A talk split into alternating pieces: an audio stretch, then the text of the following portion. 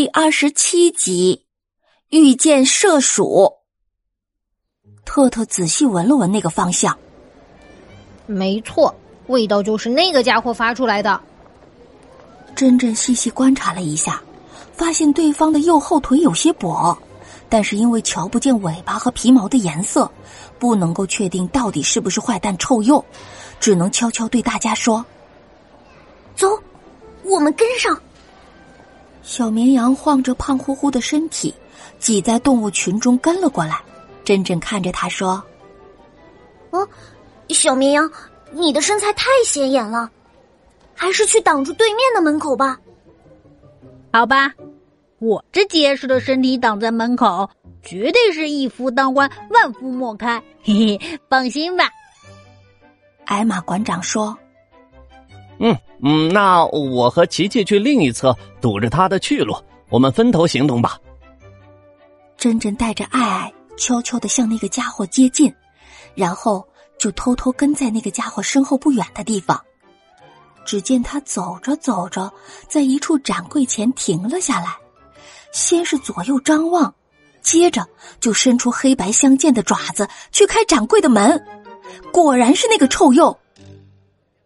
大家互相对了一下眼神儿，一起冲了过去。臭鼬立刻收起爪子，迅速转身向门外跑。小绵羊就像一个守门员一样，挡在门口大喊：“坏蛋，哪里跑！”臭鼬一看，前有拦路羊，后有追兵鹅，于是气急败坏的放出了臭屁攻击大家。这下可糟了，大家躲避不及。被恶臭的雾气给裹了个严严实实的，只有真正及时飞起来避开了攻击，其他的伙伴全都中招了，都被熏得晕倒了。真正只好飞起来追击臭鼬，可狡猾的臭鼬左冲右突，上蹿下跳，一溜烟钻进了展馆外不远处的地洞。可真正能飞天，却不能遁地呀。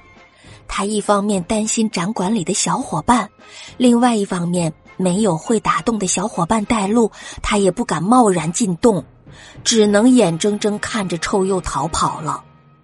真真叹着气，跺着脚：“哎呀，可恶！竟然让他跑了！”突然，他发现一只麝鼠躲在地洞边的巨石堆里，瑟瑟发抖。真真警惕的看着他。啊！你又是谁？在这里干什么？射鼠细声细气的哭了起来。原本这个洞是我的家，可不知从哪里来的臭鼬抢了我的房子，吃了我的食物。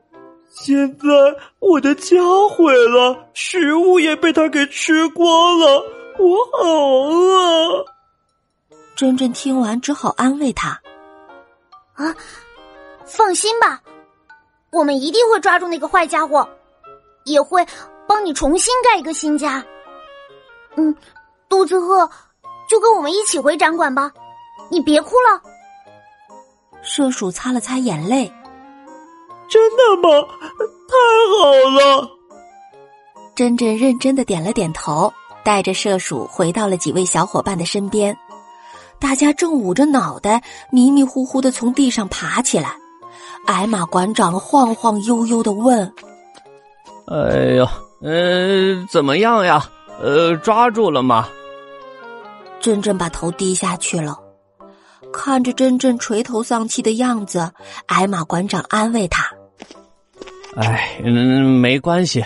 呃，虽然没有抓到坏蛋，但多亏了你们的提醒，呃，展馆才能安然无恙呀。”是啊，展馆安然无恙，坏蛋慢慢抓。